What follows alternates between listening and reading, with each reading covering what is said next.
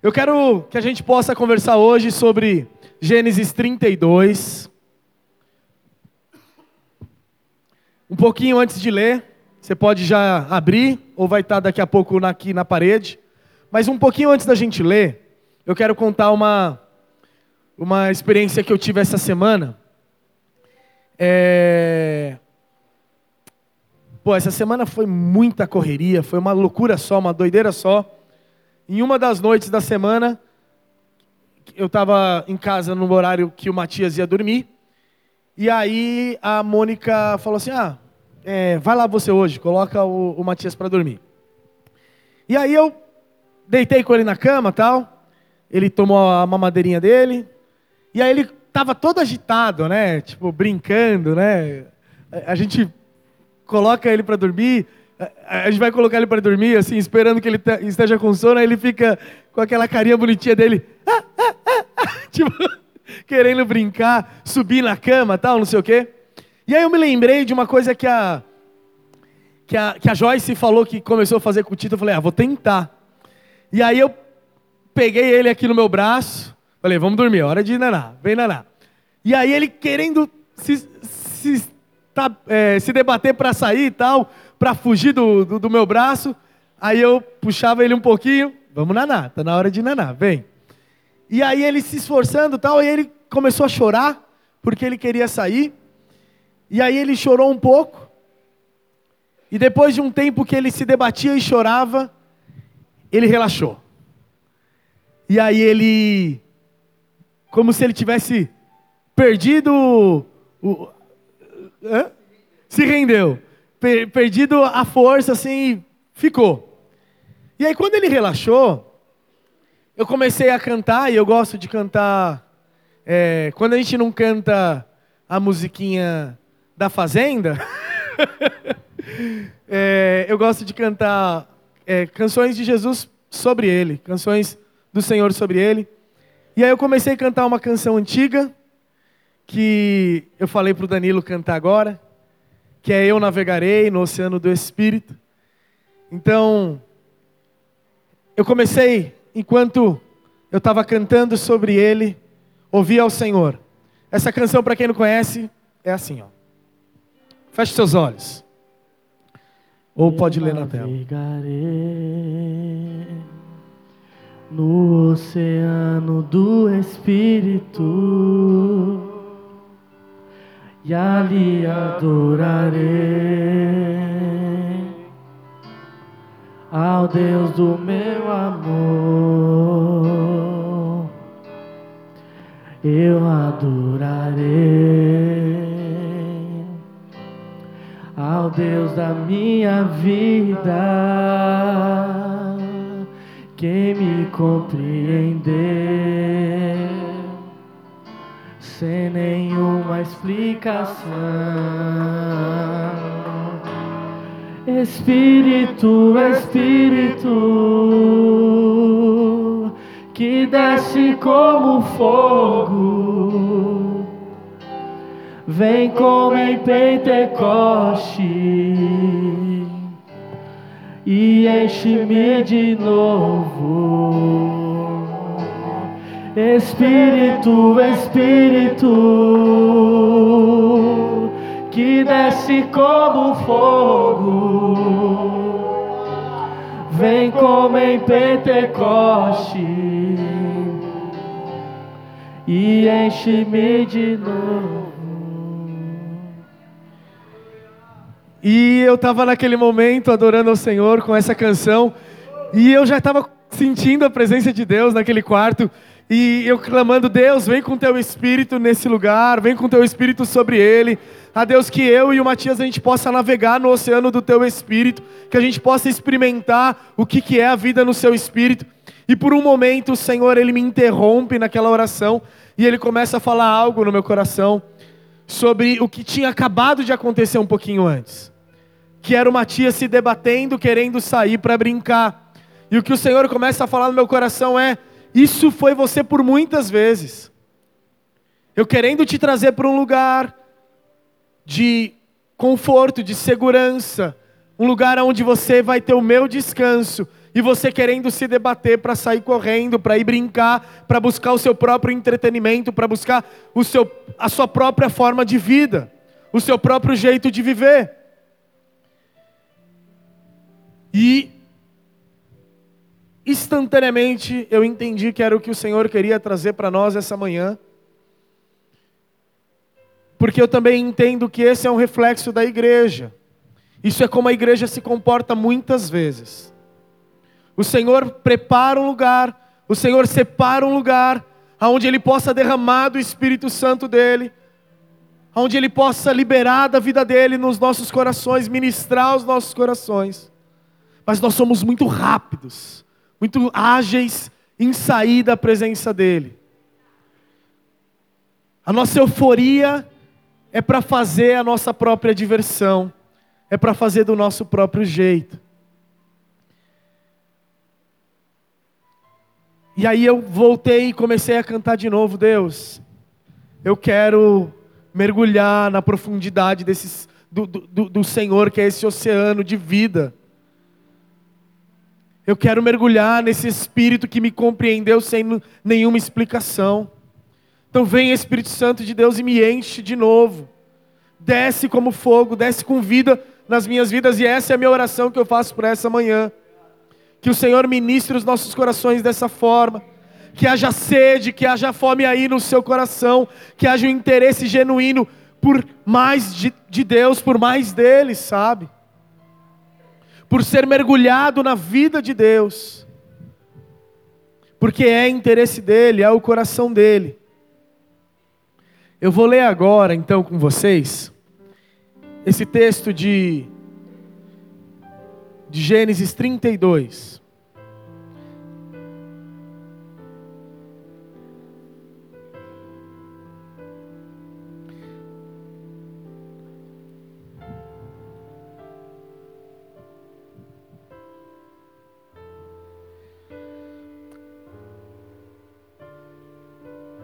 Eu vou começar do versículo 20. Ah, não, vou começar do versículo 22 mesmo. Naquela noite, Jacó levantou-se e tomou suas duas mulheres, suas duas servas, seus onze filhos para atravessar o lugar de passagem do Jaboque. Depois de havê-lo feito, atravessar o ribeiro, fez passar também tudo o que possuía. E Jacó ficou sozinho. Então veio um homem e pôs-se a lutar com ele até o amanhecer. Quando o homem viu que não poderia dominá-lo, tocou na articulação da coxa de Jacó, de forma que lhe tocou a coxa enquanto lutavam. Então o homem disse: Deixe-me ir. Depois, desculpa. Então o homem disse: Deixe-me ir, pois já desponta o dia. Mas Jacó lhe respondeu: Não te deixarei ir, a não ser que me abençoes. O homem lhe perguntou: Qual é o seu nome? Jacó, respondeu ele. Então disse o homem: Seu nome não será mais Jacó, mas sim Israel, porque você lutou com Deus e com homens e venceu. Prosseguiu Jacó: Peço-te peço que te digas o, o teu nome. Mas ele respondeu: Por que perguntas o meu nome? e o abençoou ali. Jacó chamou aquele lugar Peniel, pois disse: Vi Deus face a face, e toda a minha vida foi poupada. Ao nascer do sol, atravessou Peniel, mancando por causa da coxa. Por isso, até o dia de hoje, os, os israelitas não comem o músculo ligado à articulação do quadril, porque nesse músculo Jacó foi ferido.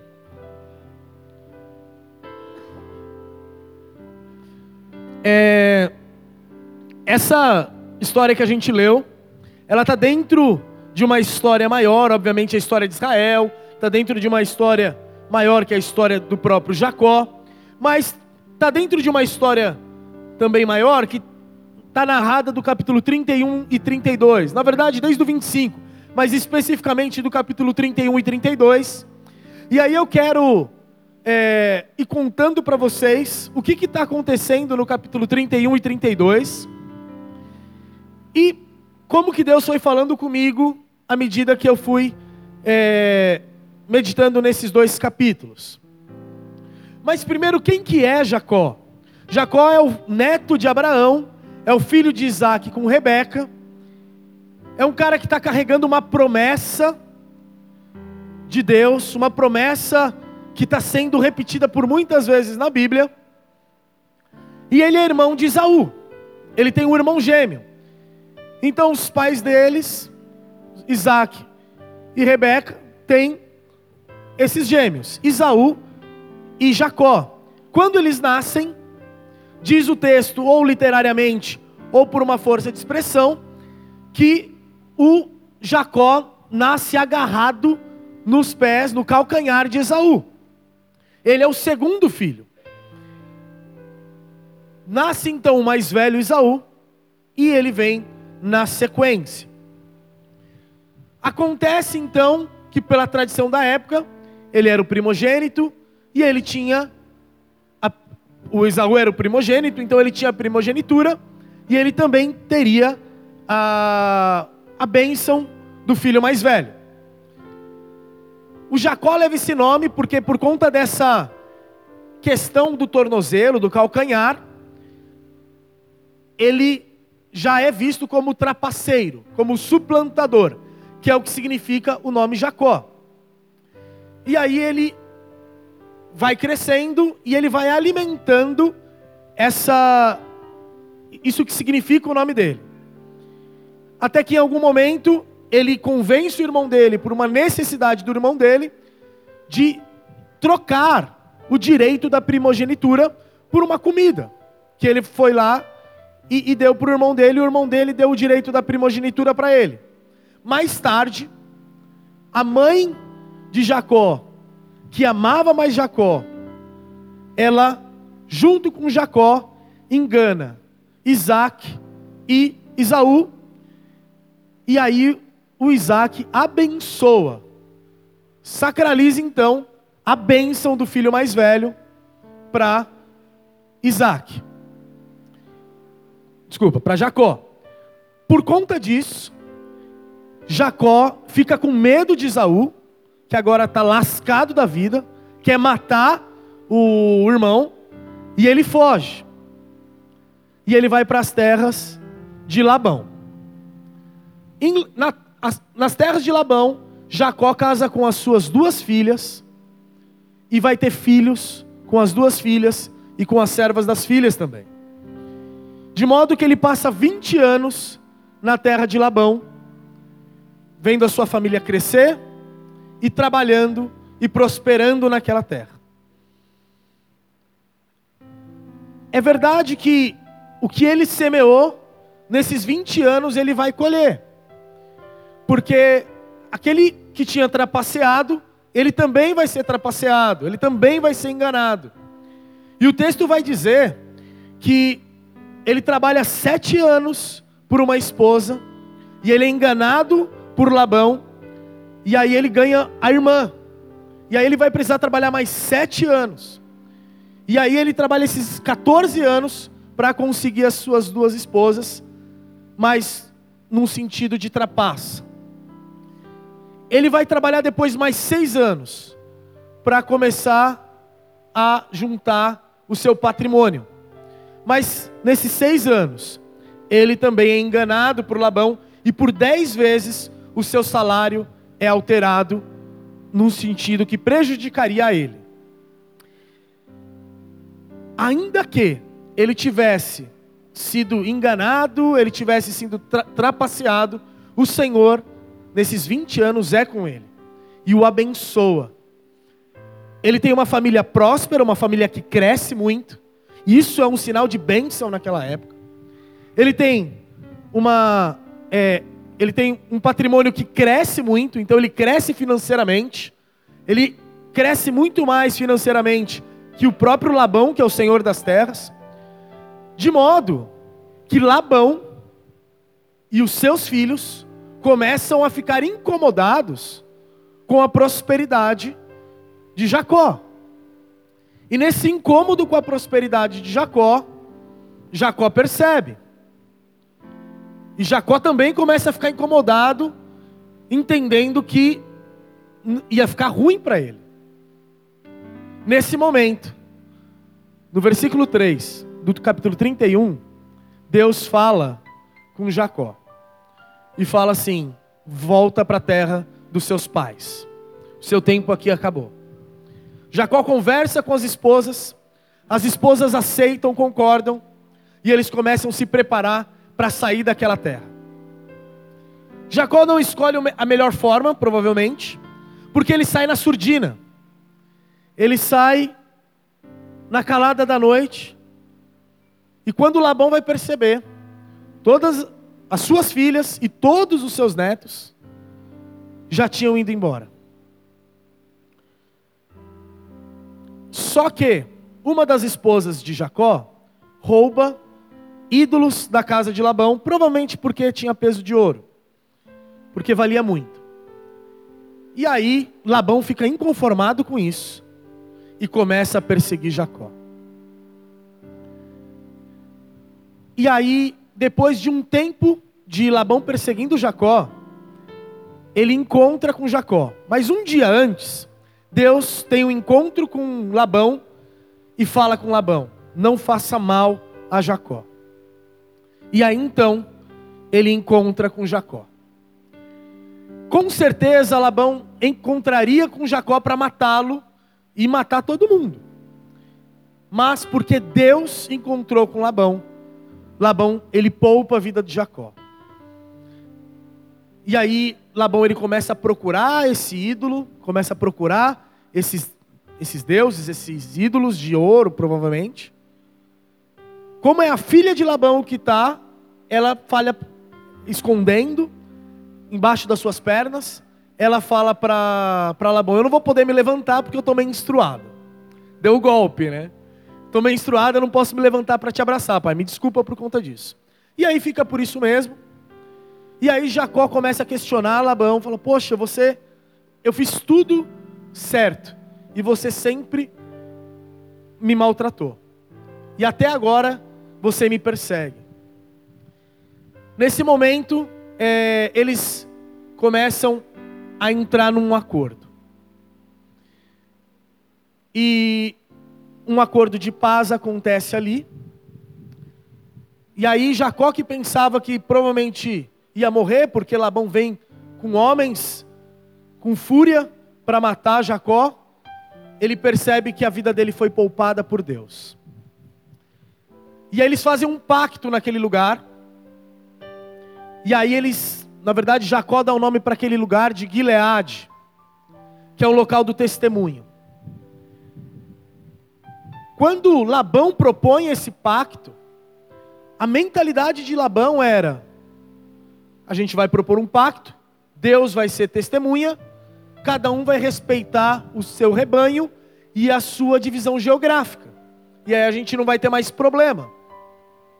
Então ele propõe aquele pacto, que se chama, esse testemunho que se chama Gileade, e aí ele propõe também que seja feito como se fosse um altar, um monte de pedras é feito, e se dá o um nome para aquele monte de pedras de Mispa, que significa Deus como vigia, torre de vigia.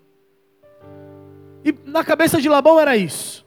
Deus está vigiando esse testemunho, esse pacto que está acontecendo aqui. Mas eu tenho certeza que para Deus era muito mais do que isso que estava acontecendo naquele lugar. O que eu entendo que estava acontecendo naquele lugar era um sinal para Jacó, de Deus, falando para Jacó, o Deus que tinha acabado de livrar Jacó, dizendo: Eu sou o testemunho na sua vida, eu sou a história da sua vida. Se você fizer uma síntese, se você fizer um resumo da sua vida, acaba em mim. Eu sou Gileade na sua vida. Ao mesmo tempo que eu sou Mispa na sua vida. Eu sou o guarda que está na torre de vigia. Eu sou aquele que tem te guardado. Eu sou aquele que tem andado com você. Eu sou aquele que, em toda a sua história, tem vigiado, tem cuidado de você. Então eu sou mispa sobre você. E eu entendo isso sobre nós também, em Cristo Jesus. Eu entendo que Jesus é para nós, como igreja, Gileade. Eu entendo que o Calvário, Gólgota, a cruz de Cristo, é Gileade. É o Senhor dizendo: Eu sou o testemunho na sua vida. Eu sou a história na sua vida. Resume a sua vida numa coisa. Resume na minha salvação, naquela cruz. Eu sou aquele que em todo tempo tem sido mispa sobre você. Eu tenho cuidado de você em todo tempo. E aí começa o capítulo 32. E no o capítulo 32 começa com Jacó vendo os anjos dos céus se achegando. E aí ele dá aquele nome, ele, ele dá o um nome para aquele lugar de Manaim. E Manaim significa dois acampamentos. Porque ele está vendo o acampamento dos homens. E ele também está vendo o acampamento dos céus. E ele fala: o exército de Deus chegou nesse lugar. E lendo essa passagem, me lembrei de Eliseu, que numa situação de conflito também, ele vê o exército de Deus, e o homem que está do lado dele, o servo dele, não vê e fica desesperado porque só vê o exército inimigo. E a oração dele é: Senhor, abra os olhos desse jovem, para que ele veja o exército do Senhor, para que ele veja como quão numerosos são aqueles que estão conosco, aqueles que estão ao nosso favor.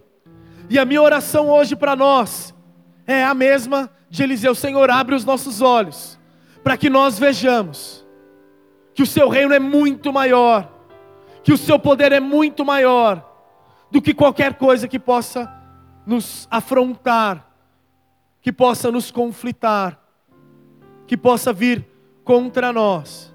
Senhor, abre os nossos olhos para que nós vejamos dois acampamentos, para que nós vejamos que o Senhor tem nos cercado com os teus anjos e tem nos visitado.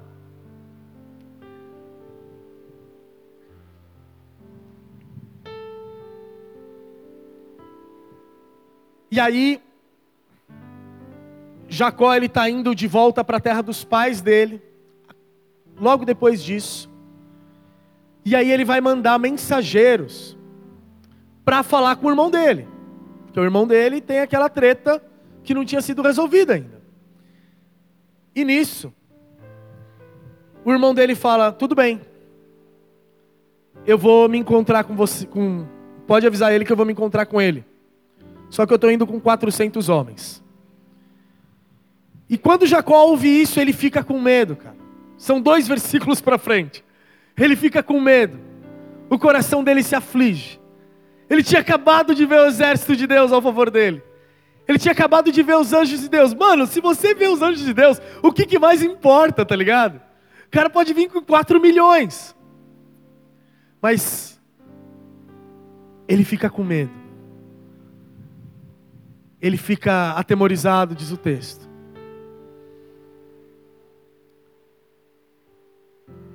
E aí ele traça estratégias, ele fala: bom, vou dividir esse meu grupo aqui em dois bandos, então vai um bando para um canto, outro bando para o outro, porque se o meu irmão com o exército dele pegar um dos bandos, ele, pelo menos o outro é poupado.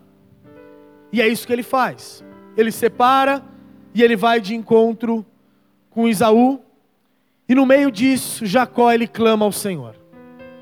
No meio disso, ele manifesta a sua miséria, ele manifesta a sua aflição diante de Deus. E ele fala: Deus, tem misericórdia. Deus, lá em Betel, o Senhor falou comigo. O Senhor falou que me deixaria seguro. E eu não estou me sentindo muito bem assim. E eu não estou me sentindo muito seguro agora. Quando a gente vê Salmo 18, versículo 6, Davi vai dizer: Na angústia eu te clamei e o Senhor me respondeu. E essa é uma verdade a respeito de Deus. Quando com os corações sinceros nós clamamos ao Senhor, Ele nos responde, Ele se apresenta a nós. E acontece que nessa caminhada de, de Jacó, Jacó ele começa a mandar a família, as posses, no versículo 20 e 21, adiante. E ele vai embora. Vai embora que eu vou ficar aqui sozinho para ter esse encontro com Esaú. E aí vai no a noite chega e aí ele vai passar as, as esposas dele, vai passar os filhos do, desse val de Jaboque, que é um, uma água bem baixinha, e aí ele fica esperando do outro lado da margem e passa a família. E aí depois que ele passa a família, ele tem encontro com esse homem. Mas eu, eu entendo que esse negócio da gente passar a família tem uma lição para nós. Sobre a gente se desnudar diante de Deus. Jacó está prestes a se encontrar com Deus. Eu acho que às vezes o Senhor ele nos faz ficar sós, para que Ele alcance os nossos corações.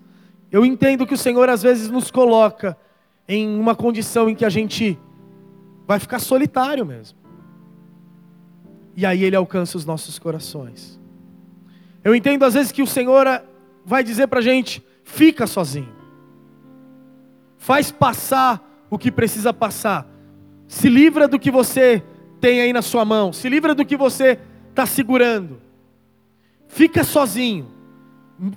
Deixa passar os seus bens, deixa passar a sua família, fica sozinho. Porque eu estou indo me encontrar com você.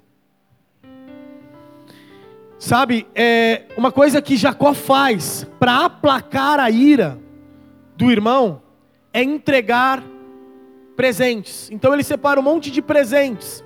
E aí ele manda para que os mensageiros entreguem para para Isaú. E aí, cara, eu fiquei pensando que existe presentes, existem ofertas de arrependimento diante do Senhor. A gente não chega diante de Deus de qualquer forma quando a gente está com culpa. Jacó está mandando esses presentes para Esaú porque ele está com culpa, porque ele sabe que ele está condenado, porque ele sabe que Esaú está vindo para matar ele. Então o que o texto está dizendo é que ele manda esses presentes para aplacar Esaú, para atenuar a ira de Esaú. E aí no texto diz: quem sabe então ele me aceitará na sua presença. E isso fala dos nossos corações em relação a Deus. A gente chega diante de Deus e a gente pede perdão porque a gente sabe que a gente tem culpa. A gente se achega diante de Deus e a gente pode elencar um monte de pecado que a gente fez. Mas qual é a disposição do nosso coração? Existe uma oferta de arrependimento nos nossos corações. Existe uma, uma consciência que o nosso pecado despertou uma ira em Deus. Existe uma, uma percepção que quando a gente peca, além da culpa, existe a ira de Deus contra nós. É verdade que essa ira de Deus foi aplacada na cruz pelo sangue de Jesus. É verdade que a ira foi depositada sobre o Cordeiro, que é Cristo. Mas qual a disposição dos nossos corações? O Senhor encontra em nós um coração com uma oferta de arrependimento diante dEle. Então, de repente, eu não sei qual é o momento da sua vida, mas de repente você esteja no momento que o Senhor está te chamando para você ficar a sós com Ele. E a minha sugestão é: prepara uma oferta de arrependimento no seu coração. Prepara o seu coração para você se encontrar com Deus. Eu não sei se eu consigo me fazer explicar nisso que eu falo da gente não só elencar os pecados, mas a gente mudar a disposição do nosso coração para um coração arrependido. No versículo 24,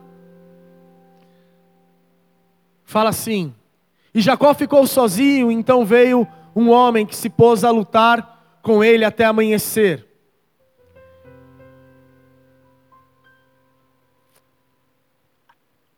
Eu acho que é um pouco diferente. Quem lembra daquela música? Jacó segurou o anjo, amarrou o anjo, não deixou subir. E o anjo lhe perguntou: O que queres que eu te faça? E Jacó lhe respondeu e disse: Me dá a minha vez para depois subir. Cara, eu me diverti muito com essa música. Mas ela não expressa tudo que esse texto está dizendo. Podendo nos fazer entender um pouco errado esse texto. Porque a primeira coisa que esse texto está dizendo para a gente é que quem segura é o homem, não é Jacó. Quem está pegando quem é o homem. O homem pega Jacó. O homem é, não deixa Jacó passar. Esse homem é Jesus. Daqui a pouco a gente fala mais sobre isso. Mas esse homem é Jesus. Não vou falar já agora. No Antigo Testamento, no Antigo Testamento, existe uma coisa que já foi dita aqui, eu acho, que, se, que, que é teofania. Muitas vezes a gente vai ver é, o texto bíblico falando um anjo do Senhor. E quando o texto bíblico fala um anjo do Senhor, quer dizer o quê? Um anjo do Senhor. Qualquer anjo. Mas existem outras ocasiões no Antigo Testamento que a gente vai ver o anjo do Senhor.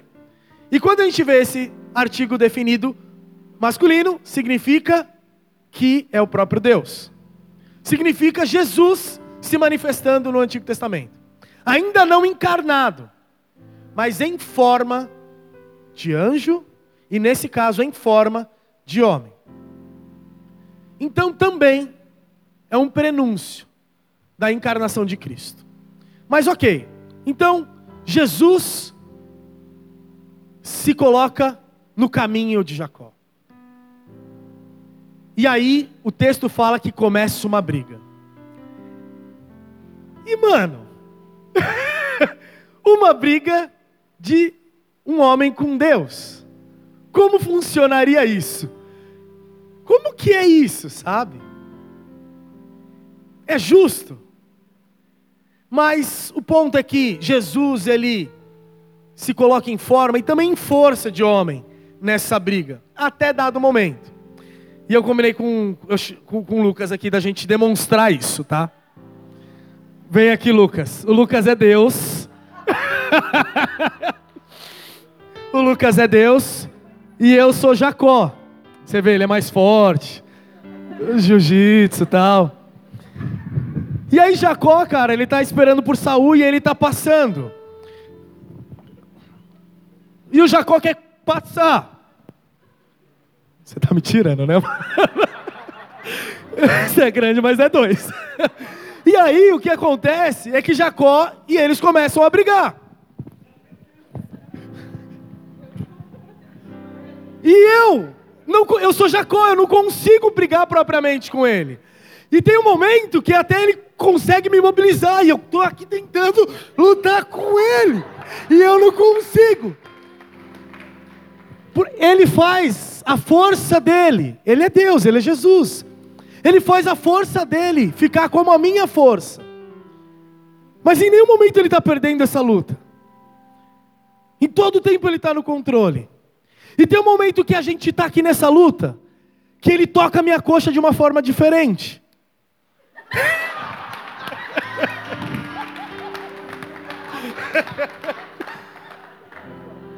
Aposentar.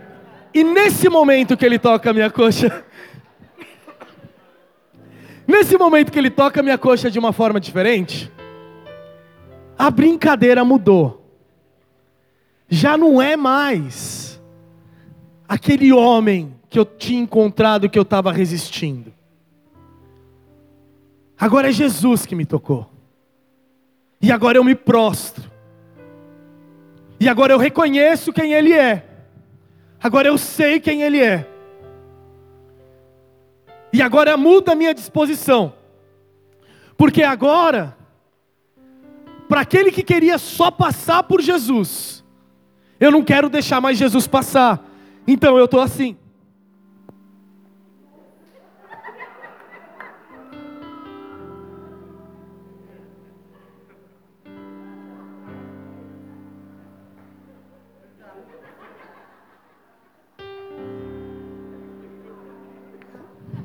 E eu não vou deixar mais Jesus sair.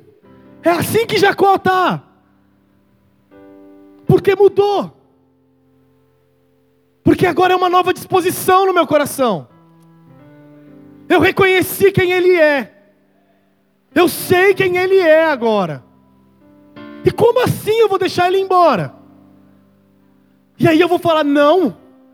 Eu não. E aí o anjo. O... E aí Jesus, né? O homem fala assim: eu, eu vou embora, porque agora o dia amanheceu, a vida continua, a vida que segue. E aí ele fala: Não, como assim? Não, eu não vou enquanto você não me der a minha bênção. Que bênção é essa?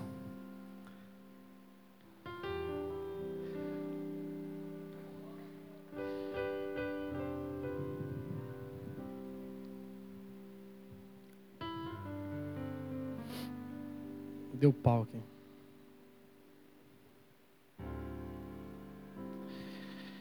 Antes da gente falar de que bênção é essa, eu quero fazer uma pergunta. Será que a gente tem resistido a Jesus? Será que a gente tem se oposto a Jesus? Porque na verdade essa luta que está acontecendo é entre o interior de Jacó com a revelação de quem Jesus é. É a exposição de quem Jacó era,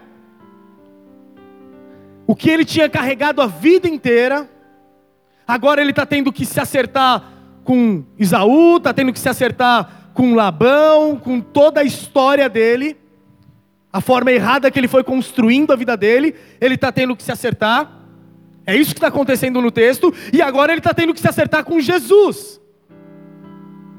E para ele se acertar com Jesus, Jesus está revelando quem ele é. E Jacó, ele vai passar, ele vai dar o jeito dele, ele vai criar uma estratégia, ele vai trapacear. Se é para ir para cima, se é para brigar, vamos brigar, mas eu vou me livrar dessa. É essa a forma dele. E aí Jesus toca ele de uma forma diferente. Cara, é uma luta de pegada, os caras estão brigando. E aí tem um toque.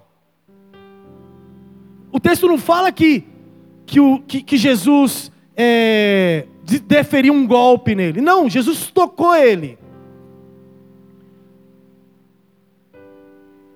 E a minha pergunta é: será que a gente tem sido tocado dessa forma por Jesus? Será que a gente tem no toque de Jesus se prostrado e reconhecido quem Ele é?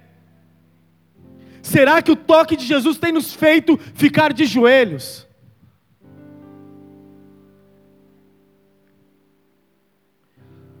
Porque eu acho que uma coisa que estava no coração de Jacó era: essa é a minha última possibilidade na vida, assim, diante desse encontro. E Jesus vem ao nosso encontro.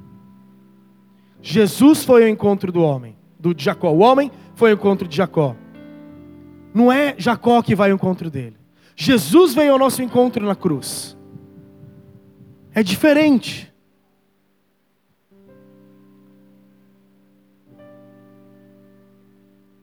Quando acontece isso,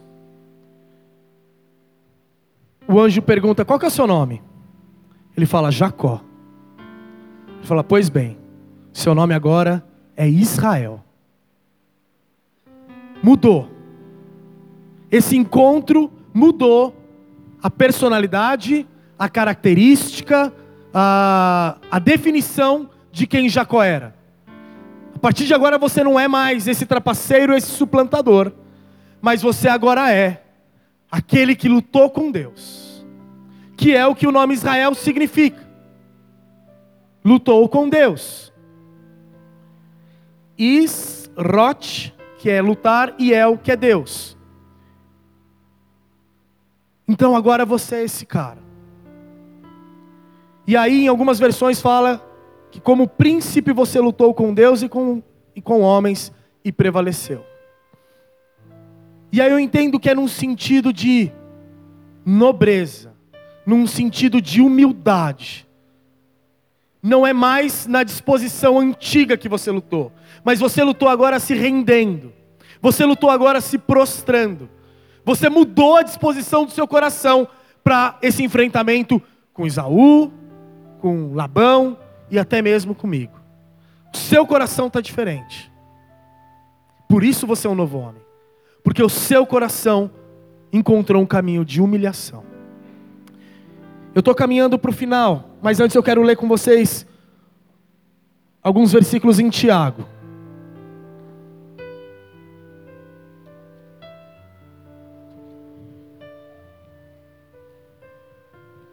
Tá assim. De onde vêm as guerras e as contendas que há entre vocês? Não vem das paixões que guerreiam dentro de vocês? Vocês cobiçam coisas e não as têm, matam e invejam, mas não conseguem obter o que desejam. Vocês vivem a lutar e a fazer guerras. Não têm porque não pedem. Quando pedem, não recebem, pois pedem por motivos errados, para gastarem seus próprios prazeres. Adúlteros, vocês não sabem que a amizade com o mundo é inimizade com Deus? Quem quer ser amigo do mundo, faça inimigo de Deus. Ou vocês acham que é sem razão que a Escritura diz que o Espírito que Ele fez habitar em nós tem fortes ciúmes? Mas Ele nos concede graça maior. Por isso diz a Escritura: Deus se opõe aos orgulhosos, mas concede graça aos humildes. Portanto, submetam-se a Deus, resista ao diabo, e ele fugirá de vocês. Aproximem-se de Deus, e ele se aproximará de vocês, pecadores. Limpem as mãos, e vocês que têm mente dividida, purifiquem o coração. Entristeçam, lamentam, lamentem e chorem.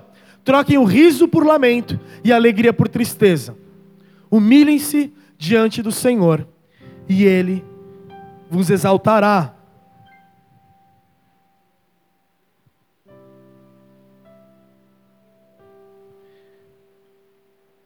É a gente chegar diante de Deus sem máscara, sem estratégia, sem argumento, reconhecendo as nossas misérias, mudando a disposição do nosso coração e reconhecendo que Ele é Jesus, que Ele é aquele que pode nos salvar.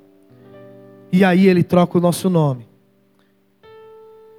No versículo 29 vai dizer que Ele então foi abençoado. Mas o que é essa benção? No versículo 30, vai dizer assim: Jacó chamou aquele lugar de Peniel, pois disse: Vi Deus face a face, e todavia minha vida foi poupada. 1 Timóteo 6,16 fala que é impossível para qualquer pessoa mortal ver a luz de Deus ver quem Deus é. Então, quando ele diz que viu Deus face a face, Peniel quer dizer a face de Deus. Quando ele viu a face de Deus, é porque ele esteve com Deus, é porque ele se relacionou com Deus, é porque ele teve um momento de intimidade e revelação de quem Deus era. Então ele viu a Deus, e a vida dele foi poupada. Esse a vida dele foi poupada, em outras versões está dizendo, e ele foi salvo. E essa palavra salvo é nazir, que significa redimido, que significa liberto, que é a salvação de Jesus Cristo para nós na cruz. Eu vi ao Senhor, eu vi Jesus, e eu não fui condenado, e eu não morri essa é a bênção. Essa é a bênção que ele pediu. Que outra bênção seria? Ele já tinha experimentado de uma família abençoada, próspera, de bens, prosperidade, que é o que hoje em dia a gente conhece como bênção. Mas ele continua pedindo a bênção. E ele continua dizendo: se você não me der, eu não vou, eu não vou te soltar. Porque ele está clamando por salvação. Porque ele está clamando por redenção. Porque ele está clamando pela revelação de quem Deus é. É essa bênção. Eu vi Deus face a face e Ele poupou a minha vida. E eu não fui condenado. Porque quem de nós pode ver Deus e por conta da nossa culpa e dos nossos pecados não sermos condenados? Mas porque a ira foi aplacada na cruz pelo sangue do Cordeiro. Essa é a benção que eu posso ter em Cristo Jesus. Eu posso ver o Senhor face a face. Eu poderei um dia chegar diante da glória e ver ao Senhor face a face e não ser instantaneamente consumido, porque Ele aplacou a ira na cruz. Que bênção é essa? Senão que a salvação é uma ação de Deus. Ele veio em direção a Jacó, ele veio em nossa direção. Que bênção é essa, senão de um Deus que vem ao nosso encontro para ter intimidade e se revelar a nós? Que bênção é essa, senão Jesus lutando conosco para destruir as resistências que existem em nós a respeito de quem Ele é, para que nós estejamos com Ele? Que bênção é essa, senão de um Jesus que nos toca de um jeito que nos faz prostrar e nos revela que Ele é bom e que existe misericórdia nele. Que benção é essa? Que o Senhor faz questão que nós não a deixemos escapar. Que benção é essa? Que os nossos pecados são perdoados e nós não somos condenados. Que benção é essa? senão que o Senhor nos salva. Feche seus olhos.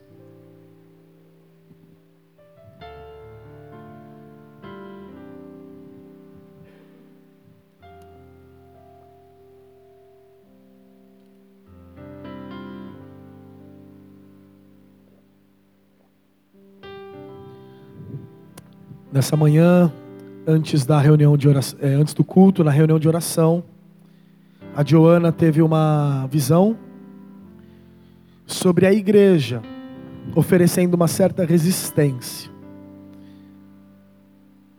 Que é exatamente o que eu ouvi o Senhor me falando na história que eu contei lá no começo com Matias. Que é o que Jacó fez.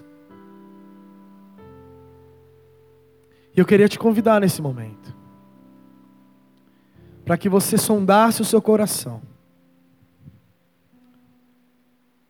E para que você observasse se há em você resistência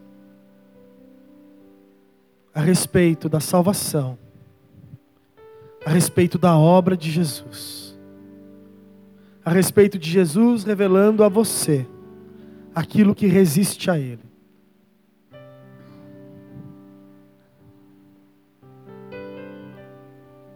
Som do seu coração nesse momento.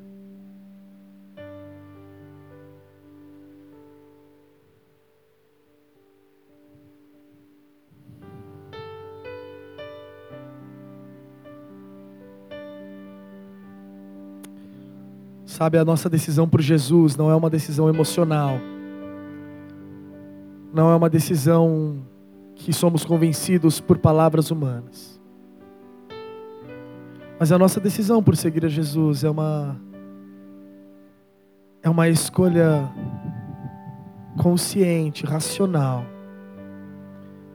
E a principal escolha que a gente faz.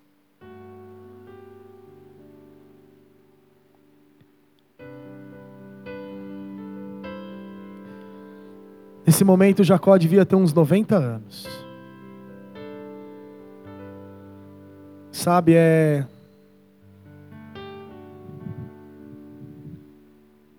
Não importa o quanto você já viveu e o que você já fez.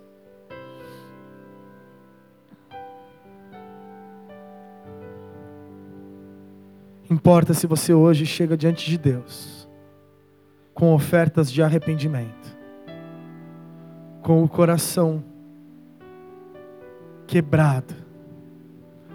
Importa se você está disposto a se humilhar diante de Deus. Crendo nesse texto de Tiago que a gente leu.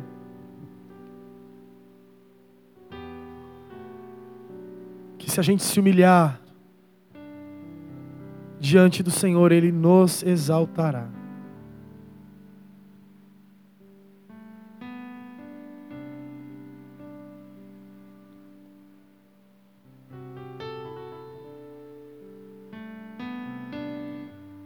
Creio que para muitos nessa manhã é, é manhã do Senhor transformar nossa identidade.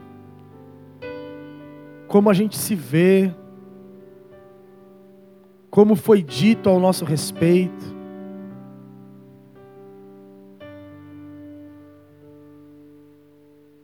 Creio que o Senhor quer se revelar a nós nessa manhã de uma forma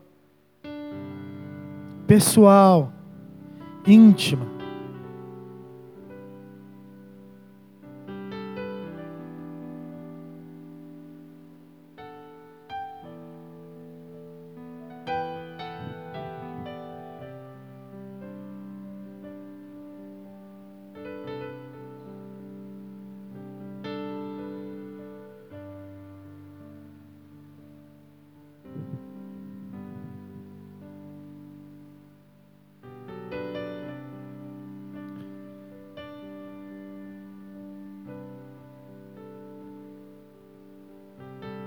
Clamei ao Senhor e Ele me respondeu.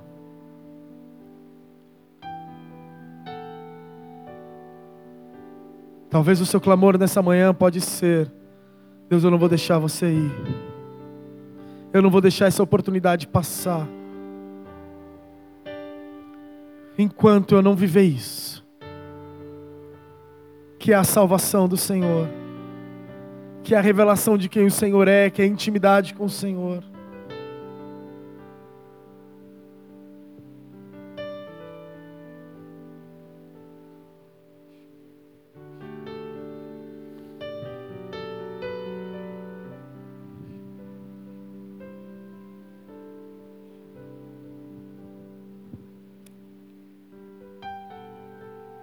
Queria falar sobre qual eu acho que foi o maior golpe que o anjo deu em Jacó.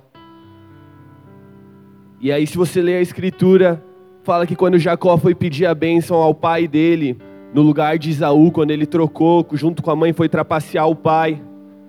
A Bíblia fala que ele se apegou a, ele se apegou a Isaac, se apegou ao pai dele, que já era meio cego. E aí ele começou a pedir ao pai dele, falar: Me abençoa, me abençoa. E a pergunta do pai dele foi: Qual é o seu nome? E aí Jacó, naquele minuto, naquele instante, ele fala: Meu nome é Esaú. E aí o pai então abençoa ele com aquilo que ele podia oferecer. E aí a gente leu, o Joe leu aqui, novamente agora então Jacó lutando com um anjo, lutando com Jesus. E aí quando ele entende com quem ele está lutando, ele se agarra àquela pessoa, ele se agarra a ele e fala novamente: Me abençoa, me abençoa. E aí o anjo vira para ele e fala: Eu te abençoo, mas me fala qual é o seu nome. E aquele para mim é o soco mais pesado nele, porque eu tenho certeza que Jacó sabia do que ele estava falando, sobre se achegar à presença, sobre pedir a bênção, mas negando quem você é, negando a sua identidade, negando os seus pecados, fingindo ser outra pessoa, fingindo ser outra pessoa, querendo só aquilo que a gente pode receber. E aí, quando Jesus vira, então fala: Eu te abençoo, mas me fala o seu nome. E ele fala: Meu nome é Jacó. Ele fala: Então toma. Então toma a minha redenção. Então toma a minha mudança. Então toma aquilo porque você entendeu agora que não é fingindo ser outra pessoa, porque não é fingindo ser alguém que você não é. Não é sobre isso o meu reino. O meu reino é sobre assumir quem você é, assumir a sua falha, assumir os seus erros e receber então a minha redenção. Que você encontre então essa manhã essa redenção. E o meu convite não é para que você venha aqui à frente, o meu convite é para que você se levante no seu lugar. E diante de Deus fale o seu nome para Ele. Diante de Deus você agora mesmo se levante e fale: Olha, Deus, o Senhor sabe, sou eu o André, sou eu o pecador, sou eu o falho, sou eu o pior de todos mas me dá a sua bênção, Deus, me dá a sua redenção. Muda a minha história por quem eu sou, não por quem eu finjo ser. Muda a minha história a partir de hoje que eu encontro então o meu descanso em Ti, que eu pare de fugir, que eu pare de tentar fazer as coisas do meu jeito, mas a partir de quem eu sou, assumindo quem eu sou. Ah, como Paulo fala, Senhor, recebe aqui o louvor dos maiores pecadores, recebe aqui a adoração e o clamor dos piores, dos menores dos santos, dos maiores dos pecadores, mas que sabem quem são e que sabem o quanto precisam do Senhor. Vem Jesus e entrega o seu descanso, entrega a sua bênção, ó Pai. Nós declaramos quem nós somos diante de Ti. Vem e muda a nossa história, transforma então a nossa história segundo a Sua redenção, segundo quem o Senhor é e o que o Senhor tem para nós. Nós paramos de fugir e de fingir ser quem não somos, Pai nós nos entregamos verdadeiramente a Ti. Nos abençoa, nos dá a Sua redenção, muda a nossa história para sempre, Jesus. É isso, queridos, que o Senhor está falando conosco hoje. Hoje é dia de rendição e de redenção.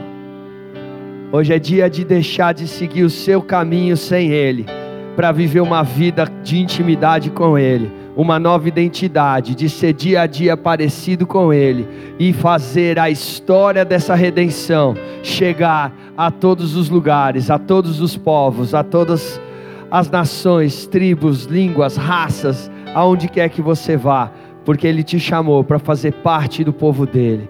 Hoje é dia de dizer: Eis-nos aqui, Senhor. Eis-nos aqui, Senhor. Não há nada em nós que mereça um preço tão alto, mas recebemos o seu amor, e a nossa vida agora queremos viver para o Senhor. Cante essa canção como oração, declarando que Ele é a tua herança, Ele é a tua segurança, Ele é a tua paz, Ele é o teu destino, Ele é a tua identidade, Ele é o seu Senhor, Ele é o seu Pai, Ele é aquele que te resgata para uma nova vida.